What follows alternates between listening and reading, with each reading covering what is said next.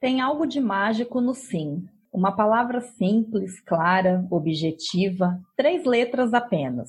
Eu gosto de pensar em quantas portas já se abriram quando eu disse sim para algo ou para alguém. E também gosto de pensar na alegria de dizer um sim e de ouvi-lo. Quando a gente diz sim para alguém, não há como negar. Rostos se iluminam, olhares se acendem, braços e sorrisos se abrem, numa receptividade sem tamanho. Mas vamos falar sobre o não. O outro lado da moeda e que apesar de estar na mesma moeda, parece ter um valor diferente.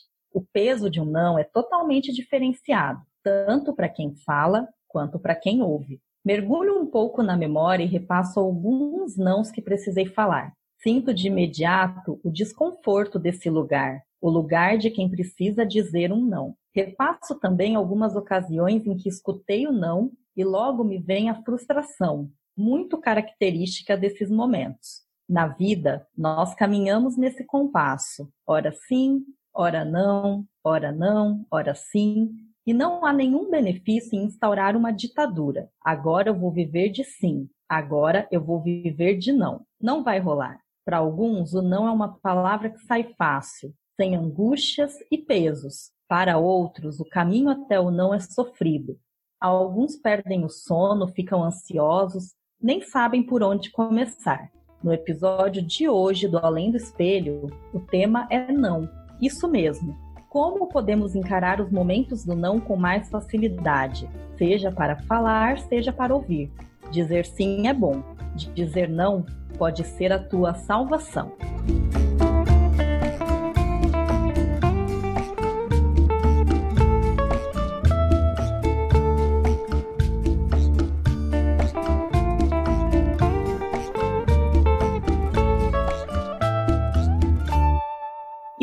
Episódio de hoje do Além do Espelho, eu converso com a Juliana Matsuoka, que é uma estudiosa da comunicação não violenta e vai compartilhar comigo e com vocês que estão ouvindo um pouco dos conhecimentos dela a respeito desse ou de outros temas, outras questões também. Juliana, seja muito bem-vinda e obrigada por ter aceitado o convite. Obrigada, Lari. Obrigada pelo convite também. Me sinto muito honrada. Imagina, eu que agradeço. Esse é um tema que, como eu te disse, já estava anotado, já tinha um tempo que eu vinha pensando em falar sobre ele, porque também é algo que eu não lido tão fácil. Eu não, não sou uma pessoa que tem muita facilidade de falar não, então eu já tive que experimentar algumas situações na minha vida por conta disso. E Juliana, você estudou odontologia na Unicamp, Hoje eu acredito que muitas pessoas que te conhecem, te conhecem também como a Juliana da comunicação não violenta. E para a gente começar, eu quero pedir para você falar um pouco sobre o que é essa comunicação não violenta e como ela entrou na tua vida. Uau! O que é comunicação não violenta? Para mim, comunicação não violenta é uma forma de se comunicar com mais clareza e consciência. E ela entrou na minha vida a partir de um grande não. Foi, eu acho que o maior e o primeiro grande não que eu dei na minha vida, que foi a tudo que eu passei para ter. Eu era ortodontista, especialista em disfunção temporomandibular, seis anos de carreira trabalhando com meus pais, uma prosperidade muito grande, né, na odontologia, mas ela entrou na minha vida quando chegou num limite dos conflitos lá no consultório que trabalhava eu, meu pai, minha mãe e meu marido no consultório. Então era muita dor, de muitos conflitos pesadíssimos. E aí eu fui atrás pela primeira vez de como que eu posso né, ter conversas melhores. É, eu era muito criticada por eles por não saber conversar, por não saber escutar, por ser muito impulsiva, isso me, me matava, porque eu não sabia ser diferente. Eu não conseguia fazer diferente, eu queria, mas não sabia como. E então comunicação não violenta entrou na minha vida dessa forma e não saiu. Isso aconteceu uns quatro anos atrás. E nesse meio tempo a transição ocorreu, mas foi pela comunicação não violenta que a gente vai falar um pouquinho aqui sobre identificar as nossas necessidades, coisa que eu nunca tinha parado para pensar sobre as estratégias que a gente escolhe para atender nossas necessidades. E foi assim. Ou seja, quando você para para olhar um pouquinho e fazer uma retrospectiva da sua vida, você vê que justamente essa dificuldade também de trabalhar essa, esse dizer não, de reconhecer as suas necessidades, foi que te levou para esse caminho que hoje também te possibilita auxiliar outras pessoas. Exato. Nossa, eu acho que quando a gente começa a olhar para as nossas necessidades, muito dificilmente a gente vai continuar fazendo o que sempre fez, sabe? Inconsciente disso tudo. E eu fico, assim, óbvio que não é só com essa cultura, mas eu, por vir de uma cultura oriental, mulheres em geral têm essa educação de atender as necessidades dos outros, né? De ser boazinha, de servir, né? de se adequar, de não chorar, de não reclamar. Então, eu acho que principalmente para as mulheres, né, uma coisa que, que abre assim a vida. Com certeza. E quando eu converso hoje em dia com amigas e com mulheres do, dos meios onde eu convivo, é muito interessante que eu acho que eu nunca ouvi tanto as pessoas dizerem que elas se sentem exaustas. Tanto que isso virou é, até meme na internet, né? Volta e meia a gente vê um meme e muitas vezes é a imagem de uma mulher que está exausta. E como você identifica esse ato de dizer não relacionado justamente com esse processo de exaustão, né? É, essa dificuldade de falar não, de que forma ela colabora para que a pessoa chegue nesse processo de exaustão? Eu acho que a gente tem uma dificuldade de falar não por querer, eu acredito que querer preservar, né? A gente quer preservar relacionamentos e acha que o falar não, a gente vai estar tá perdendo isso, né? Só que isso é insustentável em longo prazo. É insustentável porque a gente começa a abandonar as nossas necessidades e não tem como isso acabar em violência. E aí a gente pratica violência contra nós mesmos, né? No caso, quando eu abro mão das minhas necessidades, eu acabo me tornando violenta comigo mesma. Frequentemente, isso acaba cultivando uma atmosfera violenta no relacionamento e a gente explode e dá aquele não e se comporta de maneira agressiva sem querer. Então, eu acho que a exaustão ela é um sinal, ela é um grande assim alarme tocando, disparando e se a gente não escuta esse alarme que as nossas emoções elas são a linguagem que as necessidades escolheram para expressar, para falar o que está precisando, né? E quando a gente não escuta, a gente vai para esse lugar de violência contra nós ou contra os outros. Então, é, tem uma máxima que a gente escuta muito, que é da gente muitas vezes na vida não se colocar como prioridade, não se colocar ali em primeiro lugar e colocar as vontades das outras pessoas. Então, eu percebo muito isso, que às vezes, como você falou, para manter uma relação ou mesmo para manter uma certa estabilidade no local de trabalho, no seu relacionamento com familiares, amoroso, enfim, a gente se tira dessa condição assim de prioridade e começa a colocar é, os outros como prioridade. Eu vejo que o processo é muito esse, né? É, e eu fico pensando que o grande, eu acho que o grande problema está nesse, nessa forma de pensar, em que ou eu cuido de mim ou eu cuido do outro. Parece que eu não tenho escolha a não ser essas duas. E nesses lugares a gente acaba ou é, usando o meu poder e me tornando egoísta e cuidando só das minhas, ou eu só penso nos outros, sou super caridosa, super generosa e abandono as minhas. E o que eu acho que é a, a base de a gente conseguir falar não é entender que dá para fazer as duas coisas ao mesmo tempo. Cuidar de si e cuidar do outro ao mesmo tempo numa relação é super possível. Só que a gente tem que reconstruir muitas, muitos pensamentos, e acho que esse é o primeiro. E além de reconstruir esse pensamento, quais outras formas que a gente pode encontrar de trazer esse equilíbrio, esse equilíbrio de pensar em mim e pensar no outro. Como que eu posso estabelecer de uma maneira prática, se a gente for parar para pensar no nosso cotidiano mesmo de maneira prática, como que a gente pode estabelecer esse equilíbrio? Eu acredito que seja com muita conversa, muito diálogo. E para isso precisa existir uma, uma, um ambiente, uma cultura que permita isso. E geralmente nem isso a gente tem, nem nas nossas famílias, né? Essa, esse espaço para conversar. Eu acho que esse é o, é o solo, né? É o solo onde pode nascer esse cuidado mútuo. E uma vez que a gente começa a ter esse espaço para o diálogo, a gente pode começar a entender que as nossas necessidades elas são legítimas e elas vão ser escutadas, né? E se eu fosse falar em passos, né? Porque dá para colocar isso em passos em como falar um não que cuide do relacionamento. O primeiro seria sair do estado reativo e ir para o estado proativo. Quando a gente fala um não no estado reativo, pode ter certeza que vai ser um não que dificilmente vai estar tá cuidando da relação, vai estar tá cuidando da gente, porque a gente está no estado de defesa, de sobrevivência.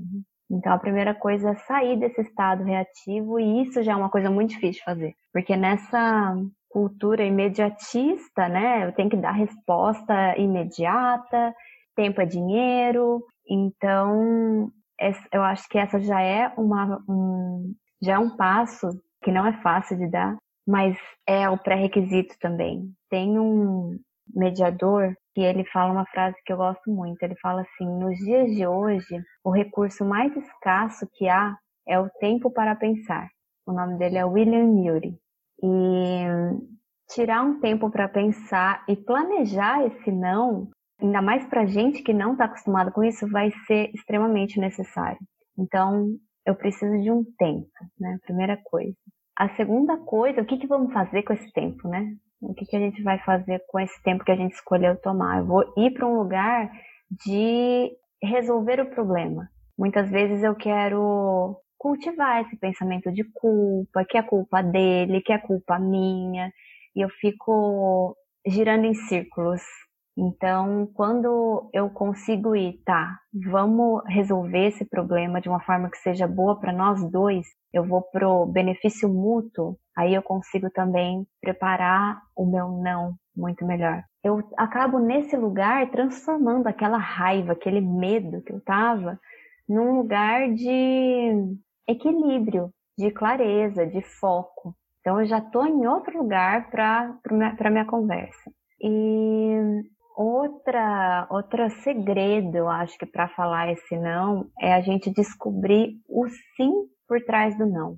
Porque por trás do não eu estou tentando cuidar de alguma coisa importante. Então esse é o meu sim. Por trás de todo não que a gente recebe, tem um sim tentando se expressar lá. E a gente não consegue porque a gente não tem essa educação, essa cultura de olhar para nós. A gente só está olhando para o que o outro está fazendo de errado e não olhar o que, que eu realmente preciso. Então, olhar para o sim seria se perguntar do que, que eu estou tentando cuidar quando eu quero dizer não. Quando eu quero dizer não para um amigo que me chama para balada, eu estou tentando cuidar do meu descanso, da minha família. Uh, quando eu digo não para o meu marido que manda eu fazer o almoço, eu estou dizendo sim para o meu autocuidado, eu estou dizendo sim para a igualdade, para a parceria, para o apoio que eu preciso. Então, é, encontrar palavras para expressar do que, que eu estou tentando cuidar, o que, que eu estou tentando proteger quando eu quero dizer não, é uma forma da gente conseguir dizer o que a gente quer, né? E dar um não proativo, um não que resolva, um não que cuide realmente das nossas necessidades. Então, uma dica é quando você quer falar não e tá nesse não mais agressivo, faz uma lista do porquê que você quer dizer não é, seus valores, seus interesses, seus pedidos. Então você continua se perguntando, tá? Eu, por exemplo, eu quero, eu quero falar não para minha mãe que dá açúcar para minha filha quando ela tá cuidando da minha filha. Isso me deixa louca. E eu quero muito sair desse não que eu sei que ela vai receber com resistência, né? Do que, que eu estou tentando cuidar? Eu estou tentando cuidar da saúde da minha filha. Eu estou tentando cuidar principalmente de ser escutada e ser considerada. E eu consigo também me perguntar, mas por que, que eu quero isso? Mas por que, que eu quero tanto saúde? Eu quero tanto saúde porque. E vai acabar, geralmente acaba em amor. Porque eu amo muito a minha filha, eu quero vê-la bem. Eu quero vê-la bem no longo prazo. E quando a gente vai para essa linguagem, a gente consegue sair daquele não, você tá errada, você não sabe das coisas. E provavelmente a sua mãe também vai receber de uma maneira muito mais amável tudo que você for falar. Exato. E eu acho que a partir desse princípio, todo não que a gente vai dar para alguém, a gente tem que lembrar que é uma coisa difícil de ser escutada, né? Quem gosta de escutar não? Que nem estava falando no começo, é difícil escutar um não. Como é que a gente pode dar um não para outra pessoa que seja mais fácil dela escutar? Não só dela atender o que a gente quer, mas que seja mais fácil dela realmente entender o que queremos de verdade, né? Tudo isso que você falou, lembrei de um momento da minha vida que eu estava com muitas atribuições. Era muito engraçado, porque era engraçado assim, rindo, mas é de nervoso, né? Era bem isso que acontecia. Porque eu ia pegando atribuições. Eu tinha já o meu trabalho, na época eu ainda estava fazendo uma segunda graduação, tinha uns grupos que eu participava, seja, por exemplo, o grupo religioso e, e outros grupos de atividades de projetos sociais, por exemplo, que volta e meia alguém me ligava, alguém me mandava uma mensagem precisando, me demandando alguma coisa. E eu tinha muita dificuldade de pegar e falar, olha, não. Mesmo quando eu estava muito sobrecarregada, porque às vezes o meu trabalho estava me demandando muito, a minha faculdade, mas eu sempre encontrava um jeito de aceitar. E, de repente, eu via o quê? Que eu já passava a minha semana cheia de atividade. Quando chegava no meu fim de semana, que às vezes eu queria relaxar, descansar um pouco, né, praticar esse autocuidado, eu me via muito sobrecarregada dessas atividades paralelas que eu havia aceitado. E isso eu fui trabalhar na terapia, fui tentar encontrar formas de aprender a lidar com isso. E ouvindo você falar desse tempo para aprender, para construir ou não, eu me lembrei muito desse momento da minha vida, porque foi o que eu fiz. Eu estabeleci comigo um combinado, que era assim: a partir de agora, eu não vou mais aceitar as coisas de imediato. Então, alguém me fez uma proposta, me fez um convite, me demandou alguma coisa. Naquele momento, eu passei a desempenhar uma ação que era assim: olha, me dá uns dias para eu pensar. E eu passei desenvolver essa atitude de pedir uns dias para pensar, de não aceitar de cara. E, lógico que aquilo que eu julgava interessante, bom para mim e tudo mais, eu continuei aceitando. Mas eu também percebi que, a partir disso, eu soube filtrar um pouco melhor as atividades. Então, você falando isso, por exemplo, do tempo, do tempo para pensar, é, me remeteu total a esse momento da minha vida. E isso é muito interessante mesmo. Às vezes a gente precisa de tempo para construir as nossas respostas. Eu tenho muita também dificuldade de falar não e até de me lembrar de tomar esse tempo. Então, o que você está falando é uma escolha bem consciente que a gente tem que tomar, né? É uma meta até que a gente tem que fazer. Eu vou me comprometer a fazer isso.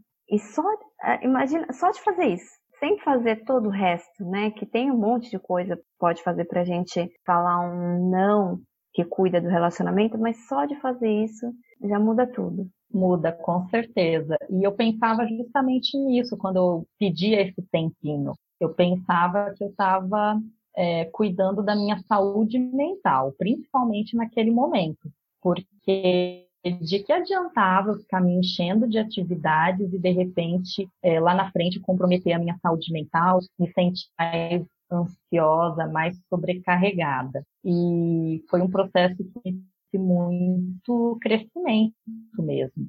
E dessa questão da gente aprender a construir esse não para que as pessoas possam também receber esse não de uma maneira melhor. É, eu também fiquei pensando aqui, Juliana, É, por que você acha que a gente tem tanta dificuldade também de ouvir não? Porque é uma coisa que, que é tão difícil para a gente, sabe? Você vê como algo que está assim, totalmente relacionado com a maneira como a gente é criado, a criação que a gente recebe dos nossos pais. Como que você enxerga essa nossa construção e a dificuldade que muitas pessoas têm de dizer um, de ouvir um não nesse caso. Nossa, você falou várias coisas que me vieram várias coisas na cabeça aqui. Eu fico pensando primeiro, antes de responder sua pergunta, em comentar que quando a gente fala o não para o outro, tentando cuidar de nós, a gente está cuidando muito do relacionamento em longo prazo também. Porque quando a gente começa a atender muitos pedidos das outras pessoas, aquele relacionamento vai se desgastando em longo prazo, né? Então, eu acho muito interessante lembrar que eu estou cuidando de mim, mas eu estou cuidando da relação com você também quando eu digo não para você, em longo prazo.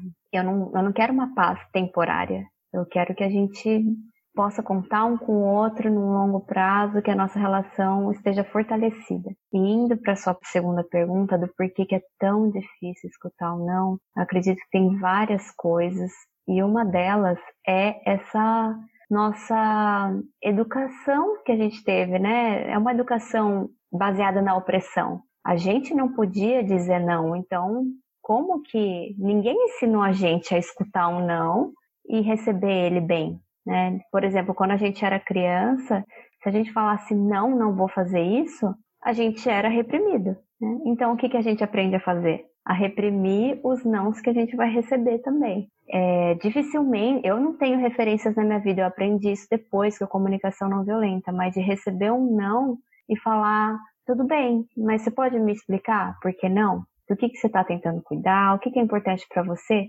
Porque todo não que a gente que a gente recebe de outra pessoa, ele vem tentando proteger. Então eu vejo o não do outro como um presente e não como uma rejeição a mim, porque a gente confunde muito isso, né? Quando o outro fala um não para nós, é como se a pessoa estivesse rejeitando a nós, né? Rejeitando a nossa legitimidade. Mas não, eu me separo disso. Eu entendo que ela não está rejeitando a mim, ela está tentando proteger coisas importantes para ela. Mas o motivo do pelo qual é tão difícil escutar, eu acredito que seja por uma coisa evolutiva também, né? A gente quer ser aceito, a gente quer ser incluído, a gente quer pertencer e como não existe tanto essa cultura do diálogo na nossa, nos nossos meios, é, não passa pela, pela cabeça das pessoas que elas podem falar isso, mas por que não? Você me conta.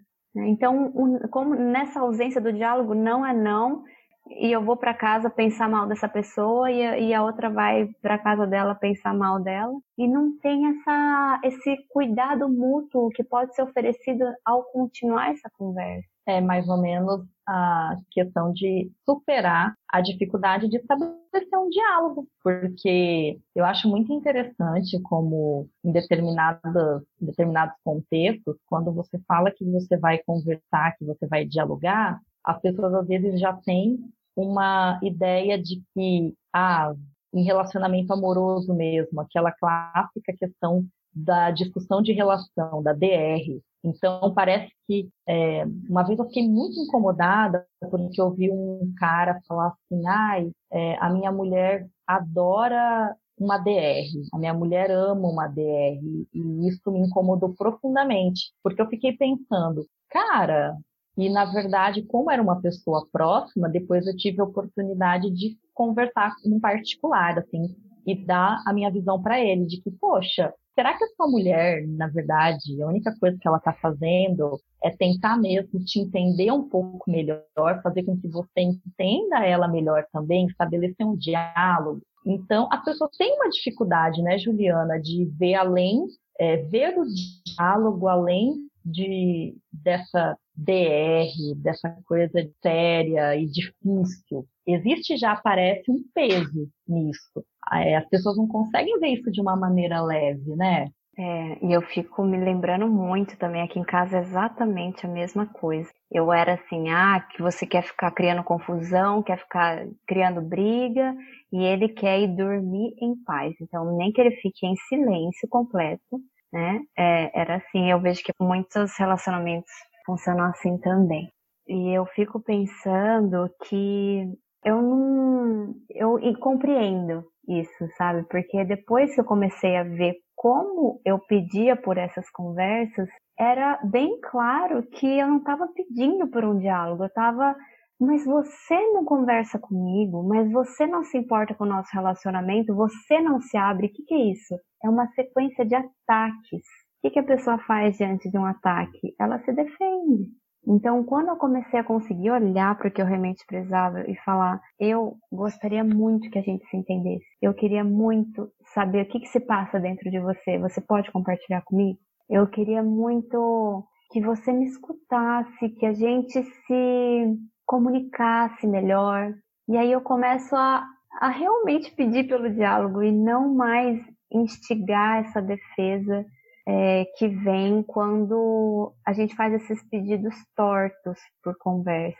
Seja para o sim, seja para o não, o importante mesmo é estabelecer essa cultura do diálogo, independente da resposta que vai ser trabalhada ali. Porque em vários momentos, como eu falei no começo mesmo, né, no texto de abertura, tem momentos que a gente tem que dizer não, tem momentos que a gente tem que dizer sim, tem momentos que a gente escuta não, momentos que a gente escuta sim, e a vida é esse compasso entre uma coisa e outra. Mas o importante mesmo, ouvindo tudo que você falou até agora, é pensar na importância de construir espaços de diálogo, seja no trabalho, seja dentro da, das casas da gente, independente, né, Ju? Sim, e eu fico pensando que isso não é tão simples, porque a gente está numa cultura, numa sociedade em que a gente está na competição, né?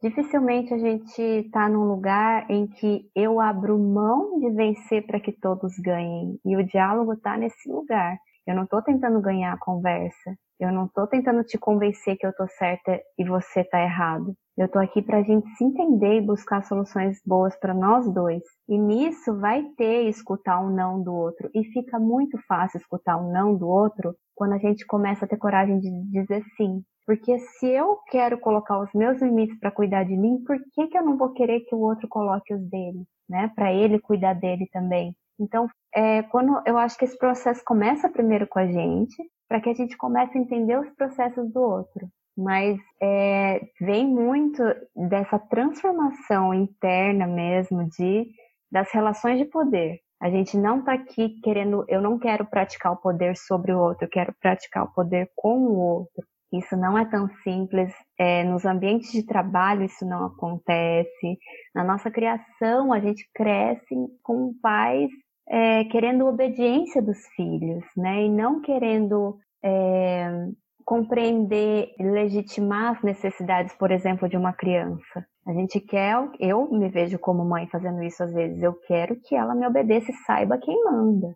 Gente, né? Como, e quando a gente quer isso, que, que, que atmosfera estamos criando? Então, é, essa prática dos pais, professores, é, de ser adultos, por exemplo, receberem o não da criança, tentar entender do que, que ela está tentando cuidar em vez de falar não, assim não se fala, isso é muito feio, é a primeira coisa para que a gente consiga mudar isso. Mas vindo para o mundo real, onde já temos essa, já, já vivemos numa sociedade assim, vai depender muito da gente dar o primeiro passo. Né? Eu estou vendo que essa pessoa está tentando ganhar de mim, mas eu vou dar o primeiro passo de mostrar para ela que eu estou soltando as minhas armas e ela não precisa se defender de mim e eu não quero ganhar dela, mesmo que ela queira ganhar de mim, eu não quero ganhar dela e assim ela vai conseguir se desarmando aos pouquinhos também. Um jogo de ganha-ganha, tentar estabelecer ali uma uma condição em que não vai ter um perdedor, todo mundo vai é, de certa forma, sair ganhando. E é importante, ouvindo você falar, por exemplo, da gente buscar dar um primeiro passo, é a gente buscar ferramentas de se conhecer melhor, de, você falou de da gente abaixar as nossas armas para poder lidar com o outro, e isso requer também um trabalho de autoconhecimento. Então, existem várias ferramentas hoje em dia que estão disponíveis para as pessoas e também existem é, leituras, existem vídeos, filmes. Então, eu estou querendo pedir também, Ju, para você dar dicas para gente de materiais que possam ser interessantes nesse processo de autoconhecimento, de ferramentas, de livros, filmes, enfim, coisas que a gente pode acessar para também facilitar esse nosso processo de autoconhecimento e, consequentemente, a forma como a gente lida com o outro. Nossa, tem realmente um universo. Comunicação não violenta é só um deles. E não tem, por exemplo, quando eu estou facilitando um curso, alguma coisa assim, não tem como eu não mencionar, por exemplo, o mindfulness. Porque não tem como eu identificar um sentimento ou uma necessidade se eu não estou presente. Então, mindfulness é a primeira prática que eu aconselho as pessoas a irem atrás. O livro que se chama Atenção Plena. Tem cursos do SEB, que é Cultivating Emotional Balance. Tem vários facilitadores já no Brasil que tentam é, buscar essa, esse lidar melhor com as nossas emoções. E para mim é um primeiro passo também até antes das necessidades, porque são as emoções que avisam do que a gente está precisando e a gente não aceita nossas emoções, a gente suprime elas, a gente nos culpa pelo que a gente sente. Então, esse lidar com as emoções é outra coisa que ajuda muito. Livros sobre inteligência emocional, neurociências ajudam muito também. Autocompaixão, eu acho que é um ótimo também essencial passo. Tem um livro chamado Autocompaixão da Kirsten Neff e ela tem várias práticas que eu acho que não se desvincula em momento nenhum da gente se comunicar de uma forma melhor com as outras pessoas. Tem um livro que eu gosto muito que é sobre escutar e ele se chama O Palhaço e o Psicanalista, do Cláudio Tebas e do Christian Dunker ele é essencial para a gente aprender a escutar e de uma forma muito leve e agradável a leitura também. Vídeos no YouTube deles também são muito legais. Eu recomendo muito as redes e quem puder assinar por um tempo o lugar.org. Eu não sei se você já ouviu falar, mas é uma, é uma comunidade de pessoas que está nesse lugar de florescimento humano e eles têm conteúdos riquíssimos, trajetórias muito bem estabelecidas para esse lugar de autoconhecimento e para um lugar de compaixão e, altruísmo. Então não é uma coisa autocentrada. É, então eu gosto muito. Aí que me vem agora é isso, mas vão vir muito mais quando eu deitar a cabeça no travesseiro. Sempre assim. E é interessante também para quem está ouvindo que procure conhecer um pouco do seu trabalho. Então, Infelizmente, a gente já está caminhando para concluir a nossa conversa por hoje, nessa ocasião, porque eu vejo que é só uma porta que se abre, a gente pode conversar sobre várias outras coisas. E eu quero que você fale também um pouco do trabalho que você vem desenvolvendo nesse momento e como as pessoas podem é, ter acesso ao seu trabalho, conhecer um pouco mais do que, do que você faz e de você também. Ah, bom, o que, que eu faço hoje é tentar, eu vivo tentando trazer para a vida das pessoas que não não se aprofundam e se especializam nisso, como eu que faço isso, como professores que fazem isso, eu queria que todo mundo tivesse acesso à cultura de paz, estudos de paz, não violência, de uma forma simples e acessível. Então é isso que eu fico tentando trazer sempre. E são coisas muito complexas, então eu fico tentando trazer isso de uma forma, estou tentando dizer fácil aqui, mas é de uma forma aplicável na nossa vida, com os nossos filhos, com os nossos colegas, e não ser uma coisa distante. Eu queria que não violência tivesse na vida das pessoas, de, que elas estivessem respirando isso. Né? E eu faço isso. A comunicação não violenta foi o meu primeiro, a primeira porta para isso. Mas existem esse grande campo de estudo de estudos de paz e não violência é um campo gigantesco. Eu estou fazendo uma formação em mediação de conflitos, facilitação de diálogo e construção de consenso, que quem quiser também se aprofundar está muito nesse lugar, muito para autoconhecimento também. E eu ofereço cursos de comunicação não violenta, produzo materiais nessa, nessa tentativa, nesse caminho de acessibilizar o conhecimento. E as pessoas conseguem me encontrar no site, que é o criepontes.com.br. No Instagram é criando.pontes.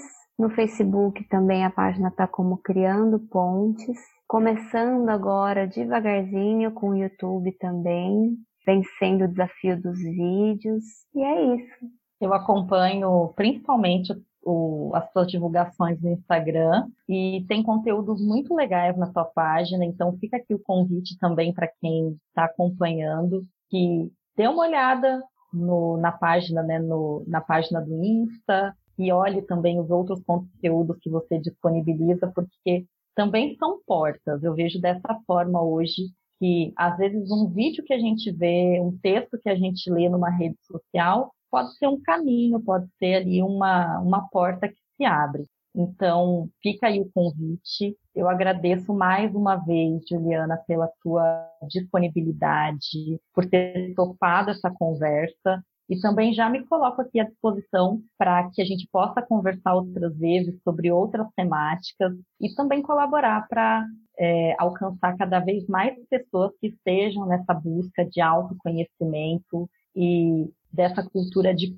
paz também consigo e com o outro. Muito obrigada mesmo. Obrigada, Lara. Eu também estou muito agradecida e super disposta aqui para a gente fazer esse trabalho de semear. Essa foi mais uma edição do podcast Além do Espelho, que fica por aqui. Nós estaremos de volta em breve com mais um episódio sobre temas diversos é, a respeito de mulheres e suas histórias de superação, a respeito de mulheres e histórias de autoconhecimento e mulheres em busca de mais saúde mental. Muito obrigada e até a próxima!